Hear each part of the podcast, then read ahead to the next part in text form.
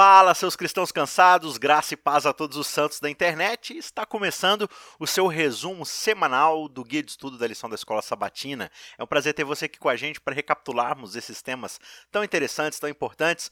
Lembrando que a gente está finalizando hoje nosso último episódio da série A Verdade Presente em Deuteronômio, 13 terceiro episódio, último episódio. E hoje a gente vai falar especificamente sobre a morte de Moisés.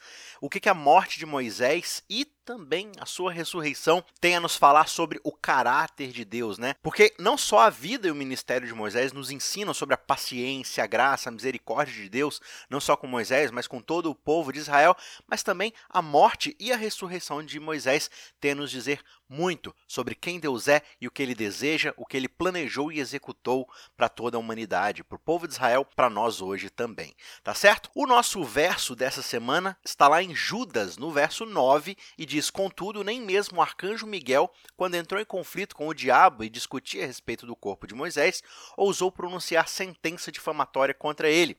Pelo contrário, disse: O Senhor repreenda você.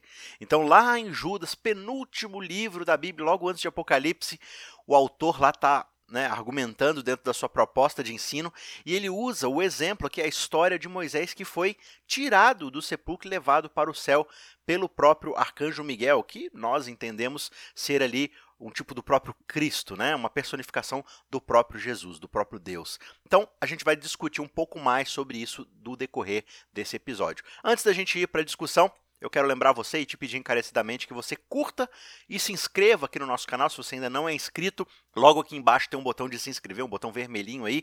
Clique aí porque aí você vai ficar por dentro de tudo que sai nesse canal, as novidades para o ano que vem e tudo mais, tá certo? E se você puder, deixa o seu joinha aí que também ajuda a impulsionar o vídeo aí na timeline, na busca, para a galera poder acessar esse conteúdo e também estudar junto com a gente a palavra de Deus.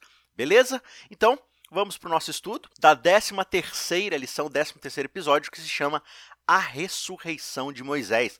Já aí o encerramento do livro de Deuteronômio, onde Moisés ele morre né? Ele se afasta do arraial do povo, ali antes mesmo de entrar na Terra Prometida, ele vai até o alto da montanha e lá ele morre, mas a história vai mostrar pra gente que de alguma forma Deus o ressuscitou e o levou consigo, né? Você vê inclusive lá aquele momento da transfiguração onde Jesus está lá no monte, ele vê Moisés e vê Elias e tudo mais.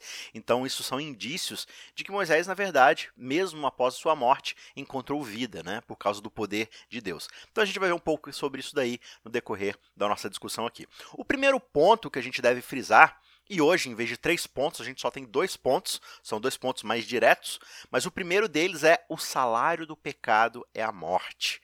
Um texto aí, uma frase, uma alusão ao livro de Romanos, onde Paulo fala que o salário do pecado é a morte, mas o dom gratuito de Deus é a vida eterna em Cristo Jesus. Então, esses são os nossos dois pontos. O primeiro é que o salário do pecado é a morte, e o segundo é que o dom gratuito de Deus, a graça de Deus, é a vida eterna em nosso Senhor Jesus Cristo. Esse é o nosso segundo ponto, que a gente já vai ver daqui a pouco. Primeiro ponto: o salário do pecado é a morte, e quando a gente olha para a atitude que Moisés teve, e aí eu quero ler com vocês aqui o texto de Números 20, a gente vai perceber que o pecado que Moisés cometeu o pecado lá de ferir a rocha com o seu cajado, né, de bater na rocha para que saísse água, não foi o pecado de um, de um único ponto ali, de um único prisma. Ele é totalmente multifacetado. Existem várias implicações ali na ação que Moisés realizou diante de todo o povo. Vamos ler então aqui o capítulo 20 do livro de Números. A gente vai ler aqui a partir do verso 7 até o verso 11. O Senhor disse a Moisés: Pegue o seu bordão e ajunte o povo, você e Arão, o seu irmão e diante do povo falem à rocha, e ela dará água a vocês. Assim vocês tirarão água da rocha e darão de beber à congregação e aos animais. Então Moisés pegou o bordão que estava diante do Senhor, como este lhe havia ordenado. Moisés e Arão reuniram o povo diante da rocha, então Moisés lhes disse: Agora escutem, seus rebeldes: será que teremos de fazer com que saia água desta rocha para vocês? Moisés levantou a mão e feriu a rocha duas vezes com o seu bordão, bordão no caso aqui, o cajado, né? E saíram muitas águas, e a congregação e os seus animais beberam. O que, que a gente percebe aqui nesse primeiro trecho desse relato aqui, desse incidente? É que, na verdade, Moisés desobedeceu um comando de Deus que era claríssimo. Deus falou, Moisés, é para você falar com a rocha, você vai pedir, porque ao pedir para a rocha, na verdade você vai fazer como se fosse uma oração, você vai estar suplicando que o poder de Deus dê água de beber para todo esse povo. Mas o que, que Moisés fez? Moisés briga com o povo, os chama de rebelde, não que eles não o fossem, mas Moisés se exalta ali, demonstra ali um, um espírito duro contra o povo e bate na rocha duas vezes para que saia água. Claro, a água sai, Deus realiza assim um milagre, mas o que, que aconteceu? Para começo de conversa, Moisés desobedeceu o que Deus havia pedido. E isso é um pecado grave. Ir contra a vontade de Deus, ir contra as orientações de Deus, no fim das contas, é resistir a um relacionamento de confiança, de mutualidade com Deus. Essa é a raiz de todo pecado. Quando a gente sabe que Deus tem uma vontade na nossa vida, a gente leu na Bíblia, a gente conhece a vontade de Deus e ainda assim, por alguma desculpa, a gente faz de forma diferente, a gente vai no sentido oposto, a gente faz aquilo que parece melhor para nós no momento, ao invés de confiar plenamente no que Deus está fazendo por nós, no que Deus solicitou que nós fizéssemos, a gente está agindo em rebeldia, em rebelião, assim como nossos primeiros pais, Adão e Eva, e tantos outros personagens bíblicos, a gente acaba caindo em rebeldia. Então, ao chamar o povo de rebelde, ironicamente, Moisés estava agindo em rebeldia contra Deus. Olha só como é que o pecado ele causa essas ironias na nossa vida, né? Moisés foi um grande rebelde ali naquele momento, porque ele desobedeceu um mandamento de Deus que era claro. Vamos ler agora o verso 12 e tem dois pontos aqui para a gente ver sobre o pecado que Moisés cometeu. O verso 12 diz: Mas o Senhor disse a Moisés e a Arão: Porque vocês não creram em mim para me santificarem diante dos filhos de Israel, vocês não farão entrar este povo na terra que eu lhes dei. Então, veja, o segundo ponto aqui, além é, de ter desobedecido a Deus, além de ter demonstrado rebeldia em relação a Deus, às suas ordens, né? Moisés ele perde a sua paciência em público diante do povo. E veja, o contexto ali de Moisés e de vários momentos da história bíblica é de mediação, ou seja, Moisés é um representante de Deus diante do povo. Moisés age segundo a vontade de Deus, segundo o caráter de Deus. Então, quando Moisés se demonstra diante do povo como alguém áspero, alguém pronto a perder sua paciência, Moisés está representando Deus diante do povo de uma forma equivocada. A noção que o povo passa a ter ali de Deus por causa daquele exemplo é uma noção equivocada, é uma noção errônea. Então, ao perder sua paciência em público, né? É, mesmo quando Moisés faz a acusação de rebeldia do povo, essa acusação de fato é verdadeira. Só que esse tipo de exortação, né? Essa, essa coisa de você abordar o pecado das pessoas para correção, isso deve ser feito com espírito de brandura, com espírito de carinho, com espírito de paciência, visando a edificação, visando a correção, e não simplesmente uma forma de se vingar, de se exaltar, de pôr para fora um sentimento negativo que está preso no seu peito ali, né? Por quê? Porque quando as pessoas veem esse, essa postura, elas vão encontrar qualquer tipo de pretexto para os seus pecados, elas vão querer se justificar. Não, veja bem, é, ele está querendo ali é, me corrigir, mas ele mesmo ali, ó, olha como é que ele não tem nada de santidade, olha como é que ele é uma pessoa áspera. E as pessoas começam a justificar o seu pecado ao invés de se arrependerem, de ouvirem o que tem que ser dito, né? O que está sendo dito ali para elas se arrependerem. E aí elas começam a se perguntar, a se questionar: será que essa mensagem realmente veio de Deus? Porque não dá para confiar no Moisés. Olha só, Moisés, né, pessoa totalmente intempestiva, totalmente seu caráter da brandura de Deus. Então, quando nós vamos exortar alguém, chamar, né, como a gente usa a expressão, chamar o pecado pelo nome, a gente não tem que ir com espírito de, de, de vingança, com espírito de, de querer forçar ali uma moralidade sobre a pessoa, mas sempre visando o bem, a edificação, a conversão, a maturidade das pessoas, né? Quando nós subimos no púlpito ou num relacionamento pessoal ali, né, olho no olho, e demonstramos esse espírito vingativo, esse espírito de, de retribuição meramente, simplesmente pelo castigo da coisa, Será que a gente está de fato cumprindo o papel que Deus nos confiou? Será que a gente está de fato exortando como Deus nos convida a exortar? Ou a gente está simplesmente querendo demonstrar uma superioridade moral? Então, essa parece ser a postura de Moisés ali. Ele simplesmente bate na rocha e aí vem o terceiro ponto aqui do pecado de Moisés que a gente também observa aqui nesse verso, quando Deus diz, né, que vocês não me santificaram diante dos filhos de Israel. O que, que aconteceu? Ao perder a paciência em público, Moisés ele toma para si a glória que pertence somente a Deus. A frase que Moisés diz aqui é: Teremos por acaso de fazer com que saia água desta rocha para vocês? Como assim teremos no plural? Moisés é responsável infimamente por a água sair da rocha? Moisés participa ativamente um centímetro sequer, um por cento sequer desse milagre realizado? Olha, Moisés está tentando roubar, mesmo que de forma pequena ali, uma glória que pertence somente a Deus. Deus é responsável pelo milagre. Deus é responsável por manter, por cuidar, por manter a vida do povo, por trazer alimento, por trazer água, por conduzir o povo em segurança pelo deserto todo esse tempo. Aí Moisés chega e fala assim: Ah, só falta agora vocês quererem que nós, como se Moisés tivesse algum tipo de participação nisso. Então, nesse momento de ira, Moisés se esquece, ou ele parece esquecer-se de que todo o poder vem de Deus e atua entre eles ali mas vem dos céus, vem do poder de Deus. E só Deus poderia fazer esse tipo de milagre. Moisés não tem participação nisso. Quando alguém tenta roubar a glória de Deus, e, e roubar a glória pode significar você trazer algum tipo de adoração para você, e eu não estou falando aqui de adoração no sentido de alguém né, se deitar diante de você e ficar fazendo sinais de reverência. Não. É você roubar elogios, você roubar a atenção, você roubar algo que pertence somente a Deus. Ah, olha como essa pessoa é moralmente muito melhor, ela deve estar tá salva pelos atos dela. Né? Inconscientemente a gente às vezes acaba pensando assim, e aí a pessoa, em vez de pensar no sacrifício de Cristo, na graça, na justificação pela fé, ela pensa em como fulano de tal é uma pessoa ascética, uma pessoa ali que se esforça para ser moralmente boa, simplesmente para alcançar a salvação por conta própria, rejeitando o sacrifício de Cristo. Essa é uma forma de você atrair adoração para si mesmo. Porque o milagre da salvação é um milagre otorgado somente por Deus somente pelo sangue de Jesus Cristo. Então, também, quando a gente tenta fazer isso por conta própria, um centímetro que seja, um porcentinho ali que seja da nossa performance, ao invés de confiar em Deus, o que a gente está fazendo é pegar para nós a glória que pertence a Deus. E com isso, a gente incorre numa auto-idolatria. E também a gente tenta os outros com essa, esse tipo de idolatria, chamando atenção para nós, e é uma atenção que deveria ser somente de Deus, somente de Jesus Cristo, né? E aí quando você para para pensar nessa coisa de querer roubar a glória de Deus, de querer atrair para si esse tipo de adoração, a gente está falando aqui do movimento, do, da ação, do modus operandi de quem? Do anticristo, do próprio Lúcifer. Né? Vou subir aos mais altas nuvens, serei semelhante ao Altíssimo, né? os anjos vão me adorar, todo mundo vai me reconhecer, vai reconhecer o meu poder. Esse tipo de postura é o tipo de postura que levou o pecado a entrar no mundo para começo de conversa. Essa coisa de querer, mesmo que um pedacinho só da sua vida, buscar uma independência de Deus. Né? Então você começa a perceber que existem camadas a serem descobertas ali no pecado de Moisés. Camadas que, quando você pensa muito bem, né, quando você vai além de uma mera superfície, ah, simplesmente bateu na rocha. Ah, o que, que aconteceu? Eva só comeu do fruto. Sério, ela só comeu do fruto. Ela não primeiro se rebelou contra Deus, ela não tentou ser o próprio Deus na sua própria vida, né? Ela não tentou se independer de Deus e trazer para si a resolução do bem e do mal, trazer para si a glória de decidir as coisas do seu próprio jeito. Não, ela só comeu um fruto. Não, Moisés ele só bateu na rocha, ele não fez mais nada. Foi só isso, ele só deu uma batidinha na rocha lá e saiu água. O que, que tem de mais nisso?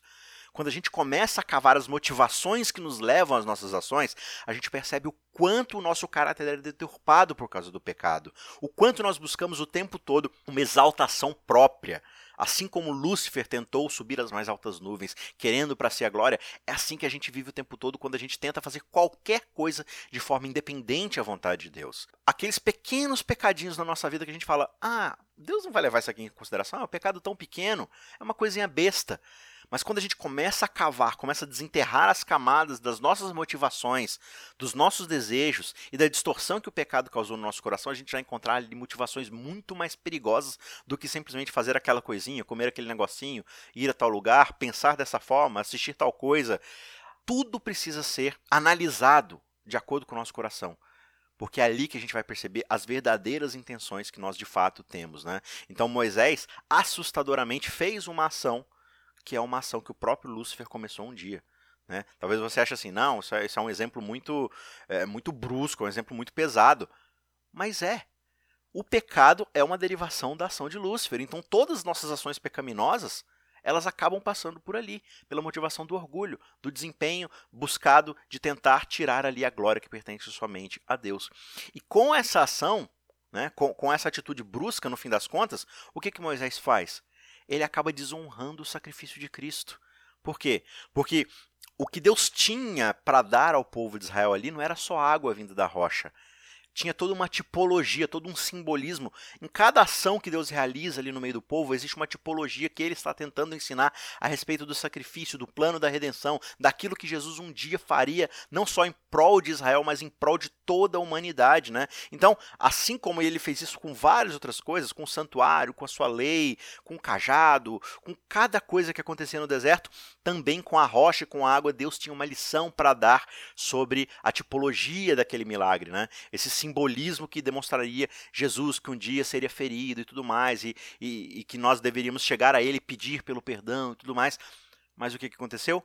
Com seu ato de aspereza, de imprudência, Moisés destrói esse simbolismo e, consequentemente, destrói a lição que Deus quer dar para o seu povo. Né? Moisés acaba atrapalhando o objetivo de Deus em ensinar e exortar e demonstrar ao seu povo o que ele faria por eles. Né? Então você percebe que existem vários pontos aqui do que, que Moisés fez dessa rebeldia.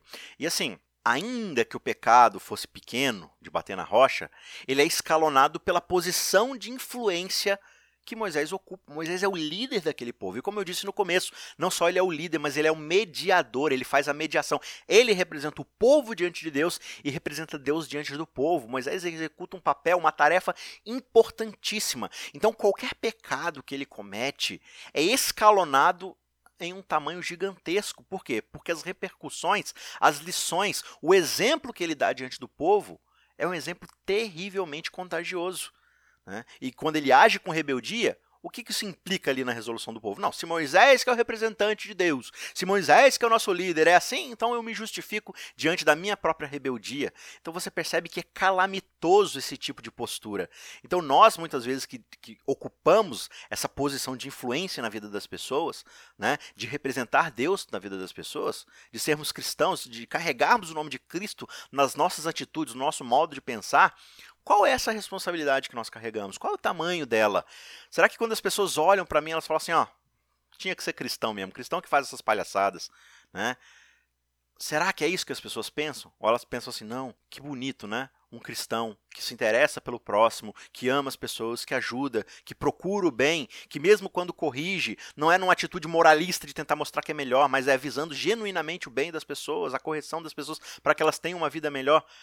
Qual é a postura que nós demonstramos? Qual é o Deus que nós representamos diante das pessoas, diante do povo ao nosso redor? Né? Então, você percebe com esses exemplos o quanto o pecado ele é grave na nossa vida. Foi grave na vida de uma pessoa como Moisés e é grave igualmente na nossa vida. E da mesma forma a gente percebe como Deus lida com o pecado. Por quê? Porque no fim o pecado destrói a sua boa criação e Deus não vai permitir que isso aconteça de forma duradoura. Ele tem uma resposta, ele tem um plano para resolver isso e aquilo que fica na frente do seu plano para abençoar e redimir as pessoas vai ser igualmente lidado assim como Moisés teve que aprender essa dura lição a respeito do caráter de santidade de Deus. Né? E por fim, o que a gente percebe?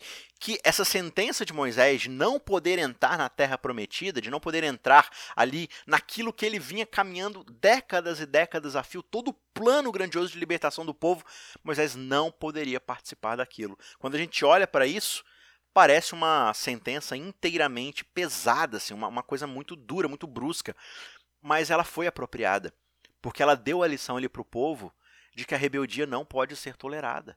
Primeira rebeldia não foi tolerada naquela incredulidade que houve 40 anos atrás, quando o povo estava prestes a entrar em Canaã e agora não seria tolerada mais uma vez na vida de Moisés como líder. Aquilo não poderia contagiar o povo. Né? Mesmo com isso, com essa lição, o povo se torna rebelde lá na frente. Você imagina então se Deus tolerasse esse tipo de atitude no meio ali do arraial, do acampamento de Israel. Então, no fim das contas, a sentença que Moisés recebeu foi extremamente apropriada, mas ela também foi incrivelmente misericordiosa, porque Moisés, antes de morrer lá no monte, ele recebe uma visão sobrenatural de Canaã, ele vê o povo ali assentado, todo o plano de Deus concretizado, e ele tem dentro desse contexto um vislumbre de todo o grande conflito e do plano da redenção. Então Moisés morre satisfeito, entendendo os planos de Deus, então ele morre de forma completamente satisfatória. Ele morre sabendo que Deus estava no controle de tudo, estava cuidando do seu povo e daria prosseguimento, porque não era Moisés que estava fazendo nada disso. Moisés era um instrumento, era uma ferramenta nas mãos de Deus. Deus é quem cumpriria e agiria segundo os seus propósitos para trazer o bem, não só do povo de Israel, mas como Deus havia prometido para Abraão, de todas as famílias da terra, de todas as nações, de todos os povos. Né? Então, esse é o primeiro ponto O salário do pecado é a morte. O pecado nos leva à morte. A rebeldia contra Deus nos leva, como resultado, à morte. Mas o segundo ponto seguindo ali no verso de Paulo lá em Romanos, é de que o dom de Deus, o dom gratuito de Deus é a vida eterna em Cristo Jesus. E mais uma vez a gente observa aqui em ação o caráter de Deus. Deus lida duramente com o pecado, mas Deus nos oferece uma segunda chance. Ele nos oferece a redenção que há em Cristo Jesus. Embora Moisés tenha recebido aqui nesta vida como castigo a perda da vida terrena, a perda aqui de, de toda essa chance que ele teria de encontrar a terra prometida, de viver ali os últimos anos da sua vida, o que, que aconteceu? Ele perdeu a sua vida, ele perdeu essa chance. Só que Deus deu a ele como justificação pelos méritos de Cristo o quê? A vida eterna que a gente acaba observando lá na frente quando a gente lê o livro de Judas, como foi o verso que a gente leu aqui no comecinho, né? E aí esse é o texto, né, é, é, construindo aqui o argumento que Paulo fala, o salário do pecado é a morte, mas a vida é o dom gratuito de Deus. Então, Moisés recebeu o salário da morte, né, o salário como recompensa pelos seus pecados, que foi a morte, o pagamento. Mas ele recebeu também um presente, um presente totalmente gratuito, que é o quê? É a vida em Jesus Cristo. Então, não fosse esse grave pecado de Moisés ali diante do povo, ele teria sim entrado na terra prometida e teria ali, possivelmente, né, especulando aqui, mas possivelmente Deus o teria levado para o céu da mesma forma. Só que a sua vida demonstrou que, mesmo na vida de homens santos, grandiosamente santos, como foi a vida de Moisés, o pecado é impossível imperdoável. O pecado precisa ser lidado, o pecado precisa ser processado e julgado, porque o pecado causa grandes danos na vida de homens santos, como foi Moisés, e consequentemente na vida daqueles que estão é, dentro desse raio de influência, como Moisés exercia na vida do povo. Mas da mesma forma como o pecado é julgado e processado, também o presente gratuito de Deus é oferecido. Né? A ressurreição de Moisés por Deus, ela foi a primeira ressurreição de alguém no sentido de né, levar para o céu ali da parte de Deus na história bíblica. Né, e talvez na história da humanidade, possivelmente. E isso ensina, inclusive, ao inimigo das almas, a Satanás, o destino final dos justos, aquilo que Deus tem reservado para aqueles a quem ele redimiu, para aqueles a quem ele pretende salvar.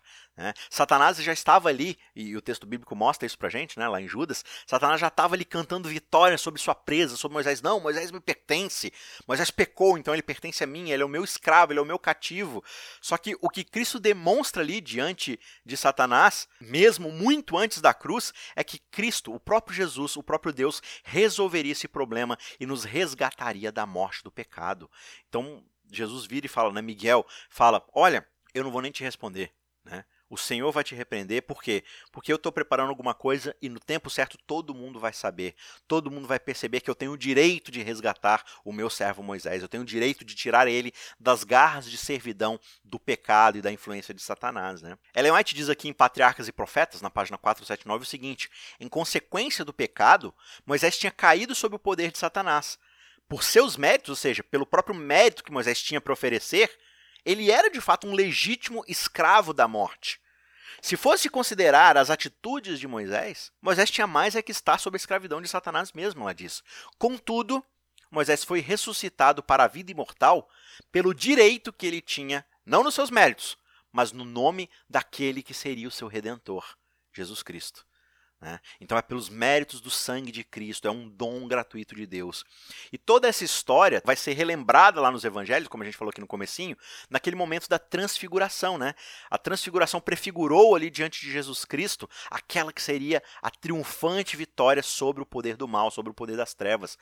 Jesus observa ali Moisés, Elias, e ele tem ali já um vislumbre, um gosto de qual seria o resultado do seu sacrifício, ou seja, uma segunda chance, uma nova vida, não só para aqueles que poderiam em vida ainda se reatarem a Jesus e receberem a vida eterna, mas também para aqueles que já estavam mortos, uma segunda chance, uma nova vida, né? Isso inclui todos os resgatados da terra, ou seja, tanto aqueles que estão ressuscitados, aqueles que seriam ressuscitados, como aqueles que foram trasladados e serão trasladados, né? No fim, a aparição de Moisés e de Elias foi um tremendo encorajamento para Jesus, para que Jesus pudesse superar toda a dor, todo o sofrimento que ele estava passando, pudesse prosseguir ali na sua jornada de dor, de de, tremenda via dolorosa, né, como é chamado, e alcançasse a recompensa que ele desfrutaria. Não uma recompensa para si mesmo, mas uma recompensa que seria oferecida a todos aqueles que Jesus, com sua vida, sua morte, seu ministério, trabalhou tão duro para nos oferecer.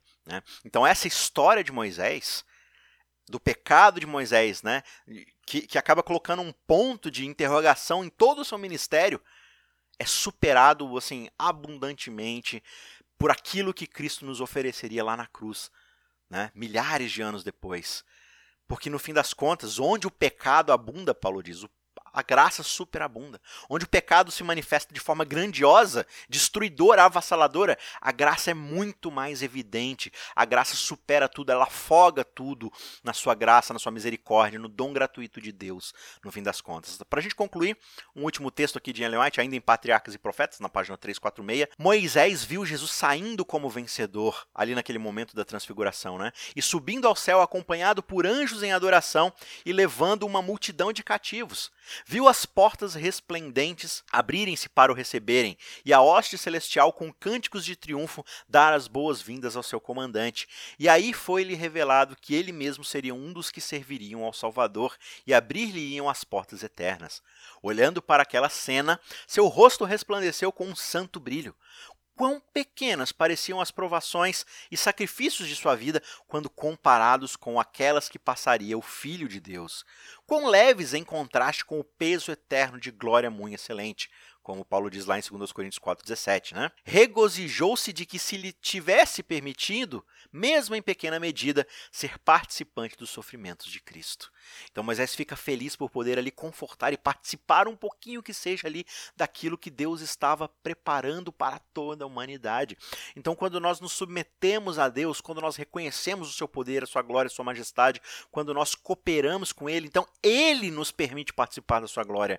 Ele estende a nós a sua santidade, ele faz com que nós sejamos parte do seu plano de redenção.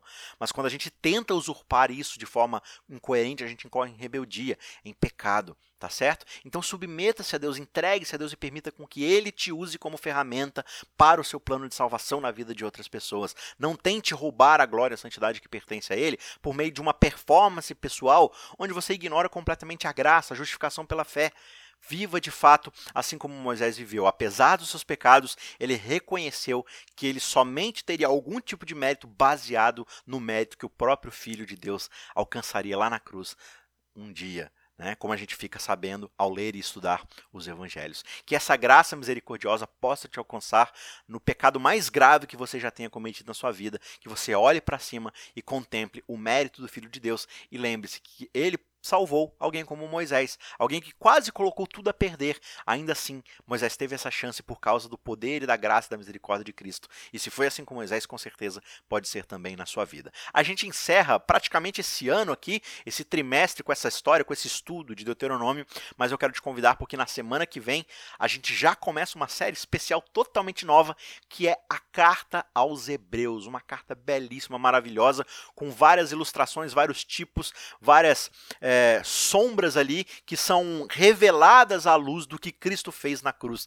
Todo o seu ministério, sua vida, morte e ressurreição. Eu tenho certeza que vai ser um estudo enriquecedor, um estudo maravilhoso e você não pode perder, tá certo? Então a gente se encontra na semana que vem para começar o primeiro estudo dessa nova série. Muito obrigado pela sua companhia até aqui. Que você tenha aí boas festas, um excelente final de ano e um ano novo começando aí com a graça de Deus ao seu lado, tá certo? Um abraço e a gente se vê na semana que vem. Tchau, tchau.